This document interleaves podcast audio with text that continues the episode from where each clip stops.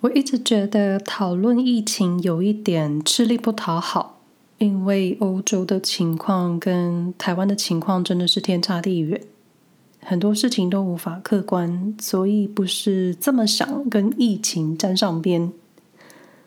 那台湾的疫情开始爆发，然后延长第三级警戒的时候，我其实怎么说呢？就现在说出来，可能有人会觉得是马后炮。但其实这真的是我最害怕的事情，就是在台湾爆发疫情。因为今年初回台湾的时候，就有一种在台湾的朋友是不是太松懈了？那时候我自己还自我检讨，是不是我想太多？因为那一次回台湾，在那次回台湾之前，就是几乎整个完整的一年，我都关在瑞士的家里自我防疫。虽然中间去了一趟德国，但是还是很小心，然后心情也很不安。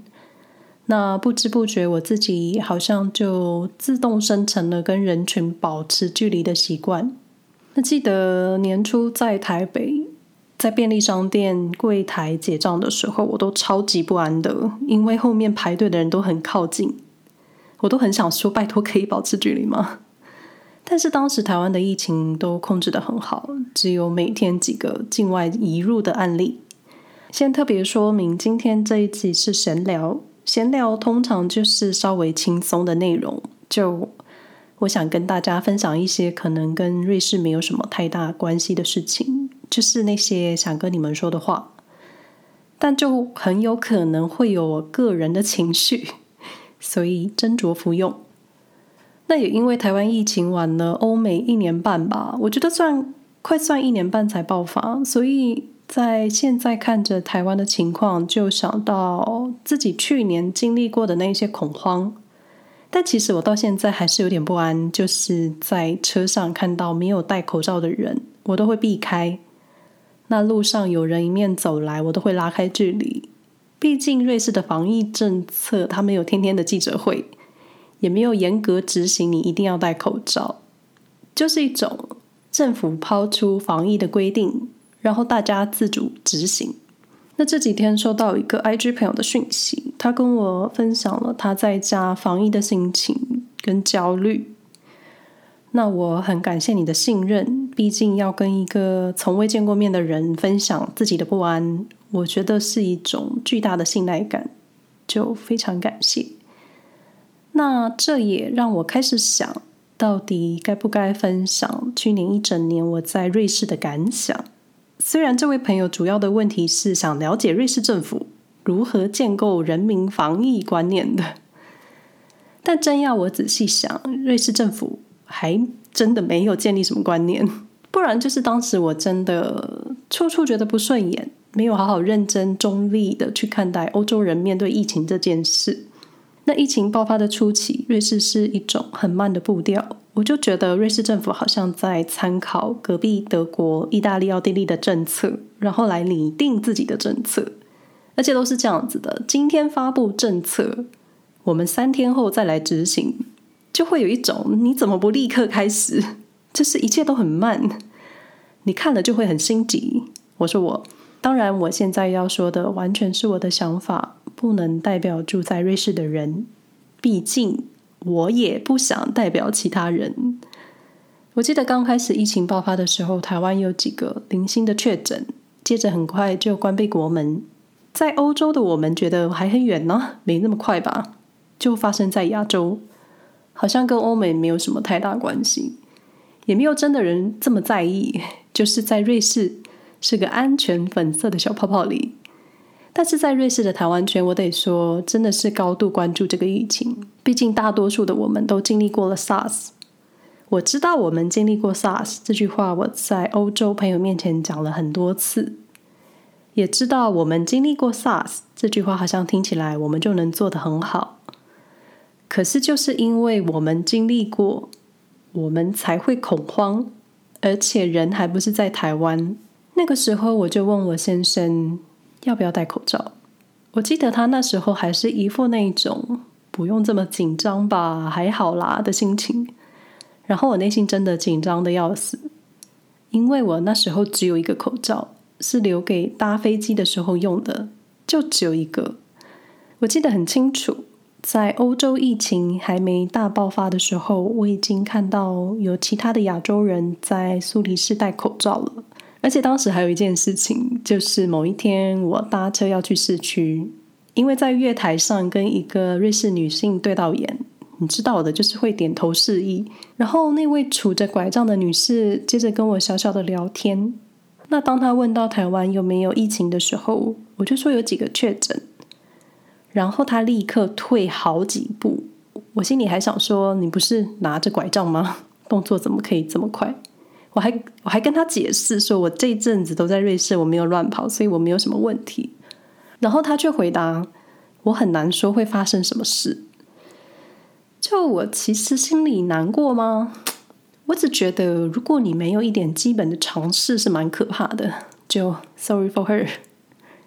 接着我那时候因为诱发气喘，所以去了肺部诊所。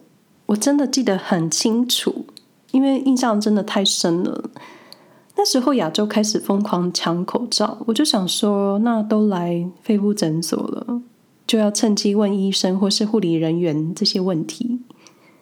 那在护理人员帮我抽血的时候，你知道抽血时候的距离都超近，我就有一点试探性的说：“哎，这里好像不太流行戴口罩。”那护理小姐就说：“对啊，生病的人才会戴。”然后我接着就说：“万一我现在有什么问题？”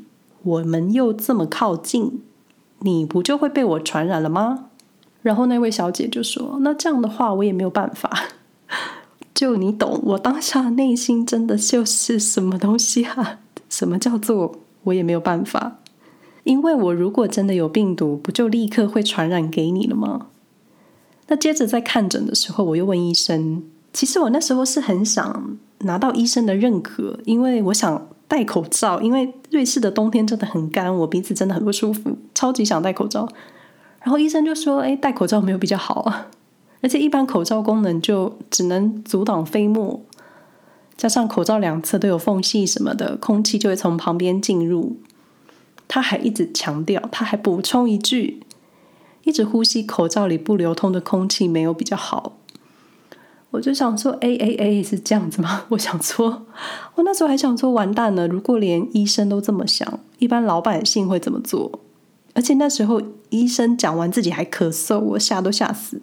接着下去就是欧洲开始爆发疫情，各国开始手忙脚乱，开始制定封城规定的时候，就我个人觉得啊，我要强调一下，是个人觉得，我真的觉得瑞士政府初期的时候真的很慢。尤其瑞士有七个领导者，当七个脑袋在讨论一件事情的时候，就你知道，好像每个人都有害怕踩到的点，怕经济崩坏，怕人民恐慌，怕买不到卫生纸。然后瑞士又是联邦制，所以每个邦州的规定又不太一样。就有几个比较紧张的邦州是想立刻执行一些政策，但人民又会哇哇叫。有几个邦州就是什么规定都没有。人民也会紧张的哇哇叫，然后再看看当时的台湾，手脚利落，动作迅速，好几天零确诊，就是真的没有比较，没有伤害。所以那时候我真的内心恐惧到最高点。而且，你本来觉得瑞士是有制度、有条有理，或是做事情都很有逻辑的这种瑞士标签，这时候真的就是完全崩坏。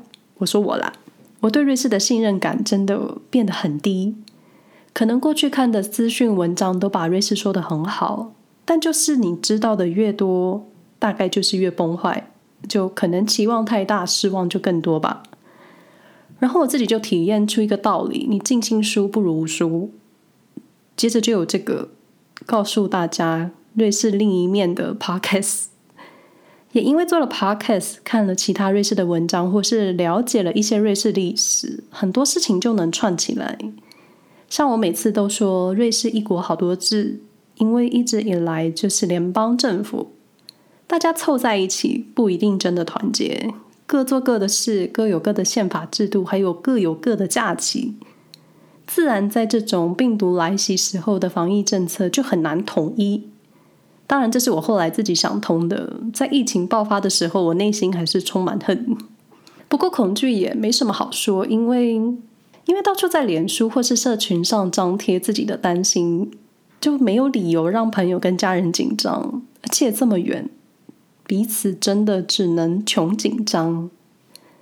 所以我觉得我在社群上表现的神态自若，偶尔还能调侃瑞士人，而且真的恐惧没有用。就跟你心情不好，把家具或是东西摔个稀巴烂，最后你还是要自己收拾一样，不如一开始就不要摔东西。但是我内心还是恐慌的啦。就说真的，那时候内心还蛮恨的。到底要讲几次是有多恨？因为那时候才刚到瑞士半年，度过天黑很长的冬天，好不容易忧郁结束，要开始春天太阳的时候。你来了一个病毒，然后封城，封城就算了，还没封好。瑞士德国边境根本没有管理，说要隔离十天，入境也没有在海关检查。那时候知道越多事情的时候，整个心情就很容易跌入谷底。而且那个时候不管有没有疫情，我其实都是很想回台湾一趟，因为我算是适应瑞士适应的不太好，就想回台湾缓和一下。那每天都在刷瑞士的确诊数字啊，每天都几千几千人的在跳，我心里就想说，瑞士人口就八百多万人，每天几千几千，是有多少人可以确诊？那关于 IG 朋友的问题，对于瑞士政府有没有建构民众防疫观念？我个人真的是很个人，一直强调，我真的觉得瑞士政府只有蜻蜓点水的告诉大众你该怎么做，保持社交距离。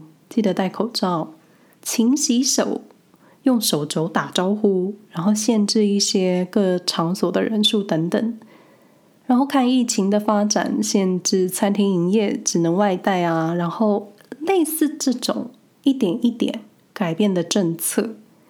至于要不要认真做，就是看你自己跟企业。那一开始，瑞士中央向台湾卫福部的部长说戴口罩没有用。就你知道，瑞士人其实很相信政府，也很信赖 WHO。就对，一旦政府说了什么，瑞士民众几乎就是照做。但后来要大家乖乖戴口罩，也其实很多人戴得乱七八糟啦。就。到哪里都有害群之马，就或说你在这种特别的时刻，就会特别在意那些没有戴口罩或是口罩没戴好的人，因为你就是会特别在意，然后又会恐慌。我说我，所以我想回答 IG 朋友的问题：瑞士政府其实没有特别教育民众，因为如果真的有的话呢，那疫情可能不会这么糟。遭到政府觉得周末不需要统计数字，就把周末确诊的数字放在周一一起公布。因为欧洲疫情是找不到源头，也找不到了，所以与其专注确诊数字，不如好好平静自己的心情。所以网络上分享的防疫方式都照做了，然后就会让自己很累。哎，这时候又很容易迁怒我先生。但我觉得我们家防疫观念是一致的，因为才两个人，算是比较好沟通嘛。就初期的时候，我们都不跟朋友见面，不邀请朋友进屋，在户外碰到邻居都是有距离的寒暄。那我觉得第一次封城的时候，瑞士居民有稍微恐慌，但是慢慢松懈之后，好像什么都没发生。一直到现在，还是有朋友觉得只是小病毒。还真的有朋友觉得他们不需要打疫苗，甚至我们确诊过的朋友都觉得我们都得过了，那打疫苗干嘛呢？你很难说服别人，或是你很难改变别人的观点，但是你不要想办法去改变别人根深蒂固的观念，因为不太可能。而且看太多资讯只会让你更累、更焦虑，就请专注在自己的身上。但我能理解一开始疫情爆发，各位会有的恐慌，就没有食物，或是怕自己经过确诊足迹，然后看到各种新闻的时候就，就会开始紧张。就我觉得最重要的就是你不要看太多新闻，也不要看太多社群上大家分享的事情，尤其是那种批评谁、攻击谁、政治之间抓到小把柄的斗争。这对你需要待在家里的防疫心情完全没有帮助，因为有时候内心的焦虑、恐惧会比身体不舒服更难受。不过我其实是个蛮宅的人，虽然瑞士冬天很苦，可是夏天太阳很晒，我也不喜欢瑞士碰脸亲三下的打招呼方式。所以要跟大家保持距离这件事，我个人觉得非常好。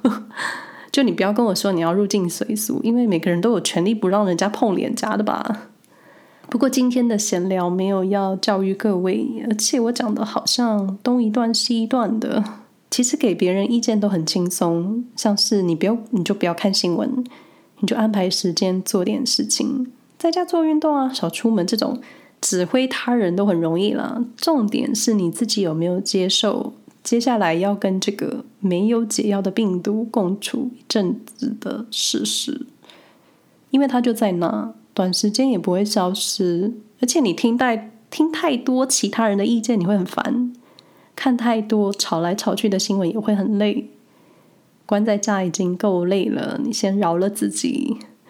从饶了自己开始，才能去照顾别人。就诶，我是不是开始给你们意见了？讲的都很简单，但也许度过这一段之后，大家的内心又会更强大了吧？希望你们身心灵都平安。